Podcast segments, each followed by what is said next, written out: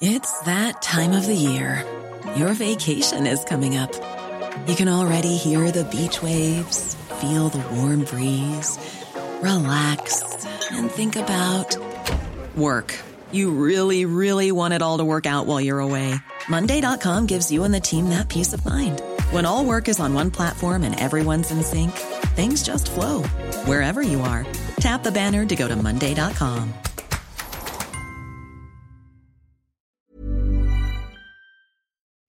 Premier test social pour le président réélu. Ce dimanche 1er mai, une forte mobilisation est attendue à l'appel des syndicats qui comptent bien mettre la pression sur Emmanuel Macron. Pouvoir d'achat, salaire, réforme des retraites, tous ces sujets feront partie de leurs revendications. Plusieurs changements sont attendus en ce premier jour du mois de mai, dont une revalorisation du SMIC qui va passer au-dessus de la barre des 1300 euros net. Tous les détails à suivre dans cette édition. Première évacuation de civils de l'usine Azovstal de Mariupol. 20 personnes ont pu quitter cette immense Assyrie où sont toujours bloqués des centaines de militaires et de civils ukrainiens sous terre. La ville s'organise. Reportage à suivre. Et enfin, face à la propagation du variant Omicron en Chine, Pékin serre la vis. La capitale chinoise renforce les mesures sanitaires. À partir du 5 mai, un test négatif effectué au cours de la semaine écoulée sera obligatoire pour entrer dans de nombreux lieux publics.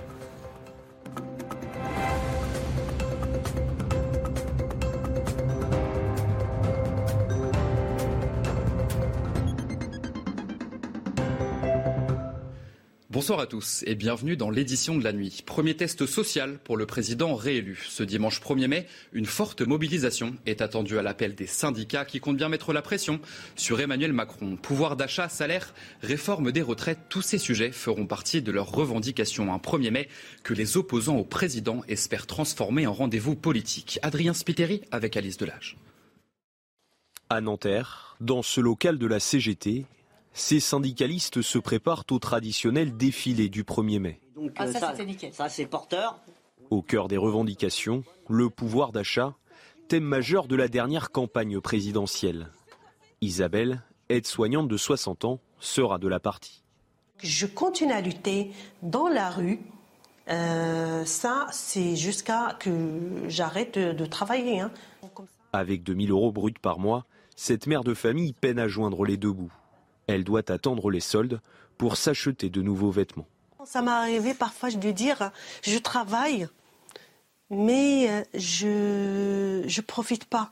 Une semaine après la réélection d'Emmanuel Macron, les organisations syndicales comptent faire entendre leur voix. S'il n'y a pas de pression sur le président de la République et le futur gouvernement, eh bien, euh, euh, euh, celui-ci euh, va considérer qu'il a les mains libres pour faire des réformes antisociales. Donc, plus il y aura de monde de mobiliser à l'occasion de ce 1er mai et à l'issue de ce 1er mai dans les entreprises, les services, eh bien, plus on pourra peser sur la politique gouvernementale. L'année dernière, les défilés du 1er mai avaient eu lieu en semaine. Ils avaient rassemblé 106 000 personnes dans toute la France. Et c'était déjà le cas avant l'élection présidentielle et ça n'a pas changé. Selon un sondage CSA pour le JDD, le pouvoir d'achat est toujours la préoccupation numéro un des Français pour 46% d'entre eux. Ce thème arrive devant la guerre en Ukraine, la santé et l'environnement et loin devant l'insécurité et les inégalités sociales qui inquiètent 15% des Français. La précarité des retraités face à l'augmentation des prix. Nombre d'entre eux ont du mal à joindre les deux bouts. Et même pour ceux qui affichent des retraites correctes, le train de vie est très affecté. À Toulouse, un sujet de Jean-Luc Thomas et Adrien Lefin. Pour ce couple, depuis plusieurs mois, les sacs sont moins chargés et la facture plus lourde. Lors de sa vie active, Marie éduque ses deux garçons, fait beaucoup de bénévolat et travaille un peu comme éducatrice. Elle touche 200 euros de retraite. Les prix ont tellement augmenté dans l'alimentaire, c'est incroyable. Et, c'est sûr que c'est très difficile. Il faut vraiment regarder. Hein. Au supermarché, ben, j'achète maintenant, même si c'est passé, euh, donc euh, il y a des prix avec des rabais, et j'achète ça pour la crèmerie, pour le yaourt, pour le fromage. On préfère se se restreindre un tout petit peu, nous autres, mais pour les enfants et surtout les petits-enfants, voilà, aucun problème. Serge, lui, a une bonne retraite, 2600 euros. Pourtant, le pouvoir d'achat, ce n'est plus ce que c'était. On ne peut pas faire ce qu'on faisait il y a seulement euh, quelques années, où on pouvait partir quelques jours en vacances, même si on partait pas beaucoup. On allait quelquefois au restaurant alors qu'on n'y va plus. Enfin, bon, plein de choses comme ça. On, avait l'habitude d'aller passer quelques jours chez nos enfants qui sont à Paris ou à Tarbes. Et vu le coût de, déplacement, maintenant, on y va beaucoup moins. Ces deux retraités pensent que la priorité des Français est le pouvoir d'achat. Et à noter qu'à partir de ce dimanche, le SMIC va augmenter de 2,65%, avec un salaire net qui va passer au-dessus de la barre des 1300 euros. Les aides sociales seront également revalorisées, ce qui change le 1er mai avec Clémence Barbier. Première mesure à impacter le quotidien des Français, la revalorisation automatique du SMIC. Il augmente de 2,65% pour atteindre 1303 euros net pour un plein temps, soit une hausse mensuelle d'environ 34 euros net. Les aides sociales versées par la caisse d'allocation familiale augmentent elles aussi. Le RSA, l'allocation de rentrée scolaire ou encore la prime d'activité bénéficient d'une hausse de 1,8%. Pour la prime d'activité par exemple, le montant passe de 553 euros à 563 euros pour une personne seule sans enfant. Pour le RSA, c'est 10 euros de plus par mois, passant de 565 à 575 euros. Pour les fumeurs, le prix du tabac évolue. Certains paquets de cigarettes vont même coûter jusqu'à 20 centimes de moins, comme pour les Lucky Strike Original Rouge. En revanche, plusieurs modèles de la marque Winston vont augmenter de 10 centimes. Et qui dit 1er euh, mai dit brin de muguet. Et comme chaque année, les vendeurs doivent respecter euh, les règles. Le muguet doit avoir euh, été cueilli en forêt et ne pas avoir de racines. Interdiction également d'y ajouter d'autres fleurs. Le muguet doit être dépourvu de tout emballage et les particuliers ne peuvent pas s'installer juste à côté d'un fleuriste. Une distance de 40 mètres minimum doit être respectée. Une union à gauche en vue des élections législatives est-elle toujours possible? C'est en principe le week-end de la dernière chance pour trouver un accord. Mais le scénario d'une prolongation semble se dessiner. Les négociations ont repris ce samedi après-midi au siège de la France insoumise. Jean-Luc Mélenchon appelle la gauche, les gauches à sortir de la culture de la défaite. À Mariupol, ville martyre, depuis le début de la guerre, 20 civils sont sortis de l'usine Azovstal pour être évacués. Des femmes et des enfants vont être transférés vers Zaporizhia. Écoutez à ce sujet le commandant adjoint du régime Azov. Nous avons transféré 20 civils, sauvés des décombres vers un endroit convenu. Il s'agit de femmes et d'enfants. Nous espérons qu'ils seront évacués vers Zaporizhia, sur le territoire contrôlé par l'Ukraine. Nous espérons que ce processus va se poursuivre et que nous réussirons à évacuer tous les civils. Et le site métallurgique est devenu le refuge de centaines de civils et de militaires ukrainiens qui sont désormais encerclés par les forces russes. Sous terre, la vie s'organise. Jules Boitou vous raconte. Cette femme épuisée et prise de tremblements après des semaines passées dans ce bunker. Ici, des centaines de civils ukrainiens se terrent dans la pénombre pour échapper au bombardement.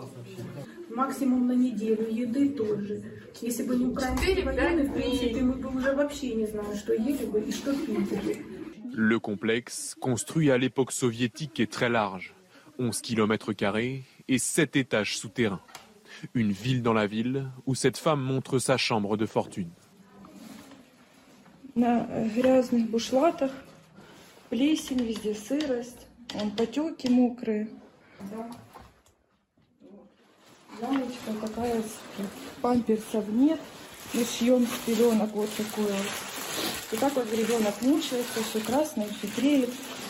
На грязных бушлатах плесень, везде сырость, он потеки мокрые. Лампочка такая, памперсов нет, мы шьем с пеленок вот такую. И так вот ребенок мучается, все красное, все треет. Des militaires blessés sont également pris en charge dans des conditions désespérées.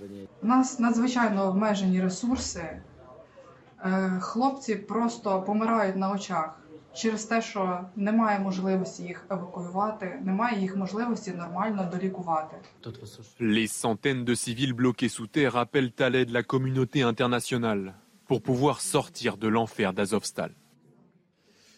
Et dans le sud de l'Ukraine, l'aéroport d'Odessa a été frappé par un missile russe qui a détruit euh, la piste. Annonce faite par Maxime Marchenko, gouverneur de la région. Heureusement, aucune victime n'est à déplorer.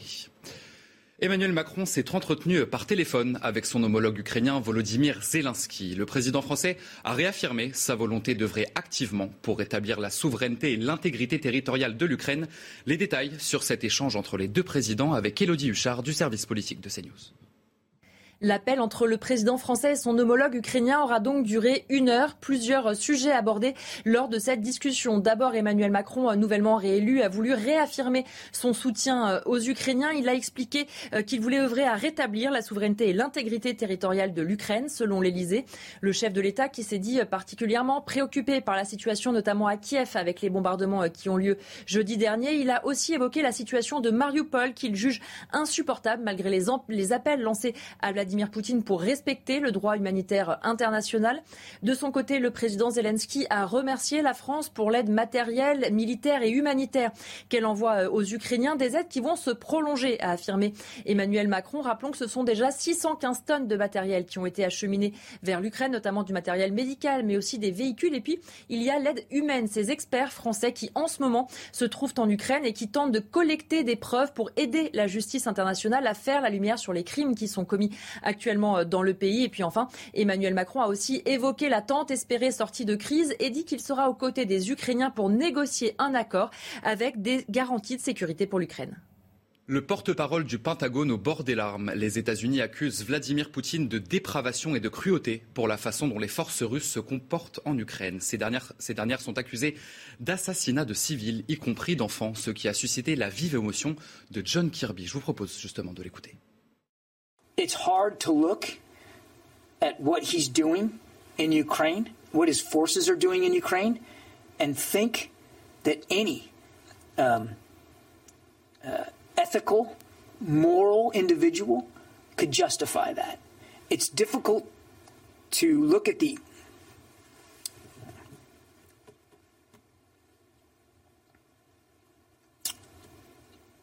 sorry. It's difficult to look at some of the images and imagine that any well thinking, serious, mature leader would do that. so I can't talk to his psychology, but I think we can all speak to his depravity. Et l'actrice Angelina Jolie a été aperçue dans un café de Lviv dans l'ouest de l'Ukraine. Depuis 2012, Angelina Jolie est ambassadrice du Haut Commissariat des Nations Unies pour les réfugiés. Fin mars déjà, elle s'était rendue à Rome pour visiter un hôpital pédiatrique et rencontrer des enfants ukrainiens. On change de sujet, on va parler de la crise sanitaire. Face au variant Omicron hautement contagieux, Pékin serre la vis. Alors que la mégalopole de Shanghai est toujours confinée, la capitale chinoise renforce les mesures sanitaires. À partir du 5 mai, un test négatif effectué au cours de la semaine écoulée sera obligatoire pour entrer dans de nombreux lieux publics. Adrien Spiteri avec Alice Delage. De longues files d'attente pour venir se faire dépister. À Pékin, les mesures de lutte contre le Covid-19 sont renforcées. Dans les rues de la capitale, les commerces se vident, les habitants se préparent à un possible reconfinement. Vous regardez une ville qui était autrefois bondée et qui est maintenant vide. Il y a deux ans, tout le monde était très vigilant. On faisait attention à la maison. Mais maintenant, peut-être parce que cela fait trop longtemps, les choses ont changé. À Shanghai, après un mois de confinement, les résidents manifestent leur mécontentement, comme ici sur cette vidéo diffusée jeudi soir sur les réseaux sociaux. À la fenêtre de leur appartement, les habitants frappent sur des casseroles pour demander de la nourriture au gouvernement. De leur côté, les autorités chinoises défendent leur stratégie zéro Covid, mais reconnaissent les lacunes du système de santé. La Chine est un pays au développement régional déséquilibré et aux ressources médicales insuffisantes. Si la riposte au Covid-19 se relâche pour laisser libre cours au virus, cela entraînera certainement un nombre énorme d'infections. Au total, 10 700 personnes ont été testées positives en Chine ce vendredi, dont 10 000 à Shanghai. Mais cette stratégie zéro Covid adoptée par la Chine a ses limites, comme nous l'explique euh, l'épidémiologiste Yves Buisson. On a vu que cette grande vague Omicron n'a pas entraîné, heureusement, euh, une saturation hospitalière que l'on pouvait redouter. Euh, c'est là la, différence. La, stratégie zéro, zéro, Covid appliquée en Chine, effectivement, a montré sa grande supériorité par rapport aux pays qui ne l'ont pas pratiquée pendant la première année, mais après la première année, eh bien, je crois que les Chinois commencent à s'en mordre le doigt parce que deux, deux choses surviennent. Ils n'ont pas l'immunité collective que nous avons, et puis ils ont un vaccin qui n'est pas euh, assez efficace.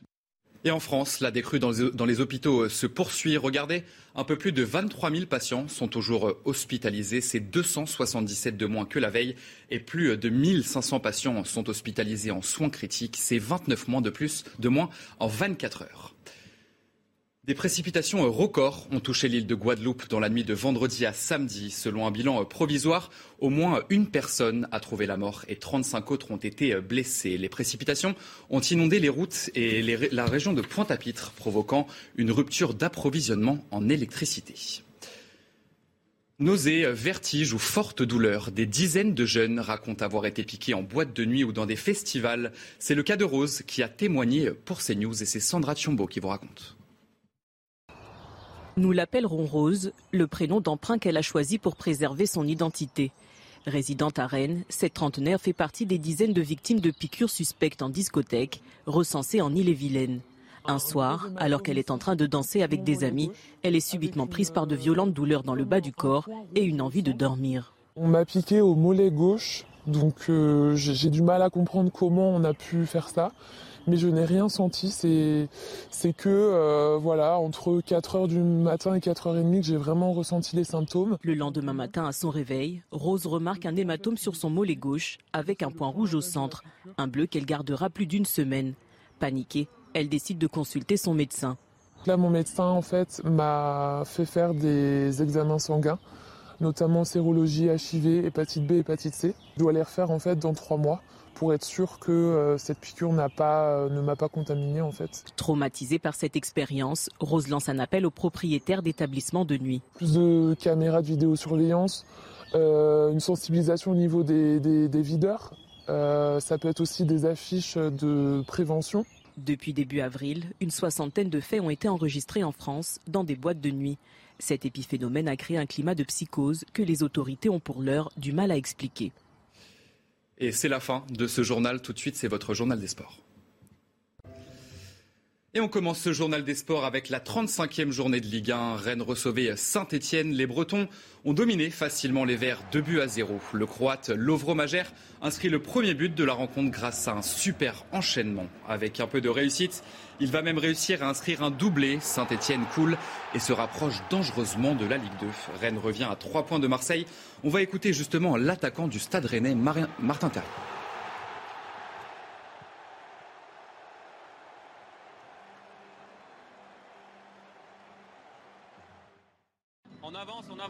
Euh, on voulait bien démarrer, mais euh, on est tombé sur une équipe de Saint-Etienne euh, avec un bloc bas. On a su être patient et marquer au bon moment. Et voilà, on continue notre bout de chemin. Et, ce soir, c'est très satisfaisant de repartir avec trois points. Et on file en Angleterre. À présent, la course pour la couronne est plus serrée que jamais au royaume de Sa Majesté. Un duel à distance entre Manchester City et Liverpool qui vous est raconté ce soir par Benjamin Sautré. L'un veut assurer son maintien, l'autre sa place de leader dans un élan en fusion. L'écart au classement entre Leeds et City se fait rapidement ressentir. 13e minute de jeu. C'est Foden qui s'en charge. Le ballon est bien frappé. La tête de Rodri Déjà, City impose sa loi, la loi du plus fort. Marès, De Bruyne et Silva sur le banc. Les Citizens maîtrisent tout de même leur sujet. Au retour des vestiaires, les Sky Blues accélèrent. Nouveau but sur coup de pied arrêté, celui de Natanake. Impitoyable, City ne s'arrête pas là. Foden sert sur un plateau Gabriel Jesus avant que Fernandinho ne scelle la victoire. 4-0, réponse parfaite donc à la pression mise par les Reds plus tôt dans l'après-midi. Sur la pelouse imprenable de Newcastle cette année en championnat, Liverpool avec Jota, Milner, Matip titulaire a laissé parler sa profondeur de banc. Premier but depuis six mois pour Keita, seul buteur du match. Petite victoire, mais victoire tranquille. Et c'est bien là le plus important. La fin de saison s'annonce longue. It's a lot, eh? um, with or without the Champions League final. It's a lot. So and we should better win everything because otherwise it could be um, tricky. Le bras de fer continue en Angleterre. Et après euh, l'Angleterre, direction euh, l'Espagne, où le Real Madrid a récupéré sa couronne de champion d'Espagne. 35e consécration pour les Madrilènes, un titre acquis en surmontant l'Espagnol de Barcelone. 4 buts à 0, notamment grâce à un doublé du Brésilien Rodrigo. Karim Benzema, entré en cours de match, inscrit le dernier but. Prochain match pour le Real Madrid, mercredi soir contre Manchester City. Et ça sera, ça sera à suivre à 21h sur l'antenne de Canal+. Et pour le PSG, la désillusion reste la même pour les hommes et les femmes. En demi-finale de la Ligue des Champions, les joueuses du Paris Saint-Germain se sont inclinées 2 buts à 1 face à l'Olympique lyonnais, malgré un nombre record de spectateurs, 43 254. Battus déjà au match aller, les Parisiennes échouent aux portes de la finale. Pour Lyon, l'objectif sera de remporter un huitième titre en Europe. Elles seront opposées au FC Barcelone.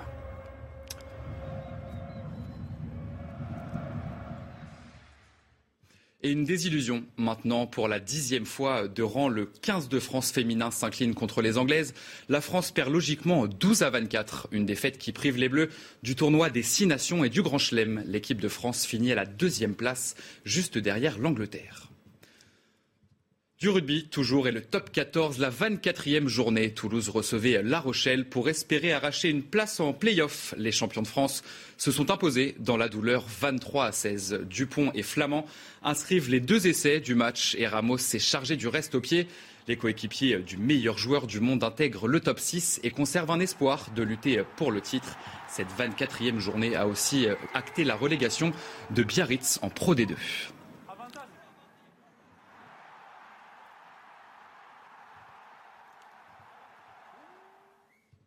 Et une médaille d'or en judo. Dans ce journal des sports, la Française Marie-Ève Gaillet remporte les championnats d'Europe des moins de 70 kilos. C'est son premier titre européen après le bronze en 2017 et 2020. Une deuxième médaille d'or pour la France dans ces championnats d'Europe après le sacre de Chirine Boucli. Et on termine ce journal des sports avec de la moto GP. Et Fabio Quartararo n'a pas réussi la passe de 5 alors qu'il n'avait obtenu les quatre dernières pôles positions en Espagne. Le Français devra partir ce dimanche derrière Francesco Bagnaia, un chrono qui donne beaucoup d'ambition. On va écouter justement le Français. Mission remplie, j'avais pas prévu d'être en première ligne à une demi-seconde du premier, mais mais bon, ça va, on, se satisfait de, cette deuxième position, surtout le, rythme euh, qu'on a eu en FP4, c'est ça qui est, le plus important. Mais sincèrement, je ne sais pas où, il nous manque autant sur, euh, un tour qualif, donc euh, voilà, c'est pas grave. Je ne suis pas le, seul à avoir pris, à avoir pris une demi-seconde. Et c'était votre journal des sports. Allez, vous rester avec nous dans un instant, un prochain journal et nous reviendrons sur ce premier test social pour le président réélu. Ce dimanche 1er mai, une forte mobilisation est attendue à l'appel des syndicats. On en parle tout de suite sur CNews.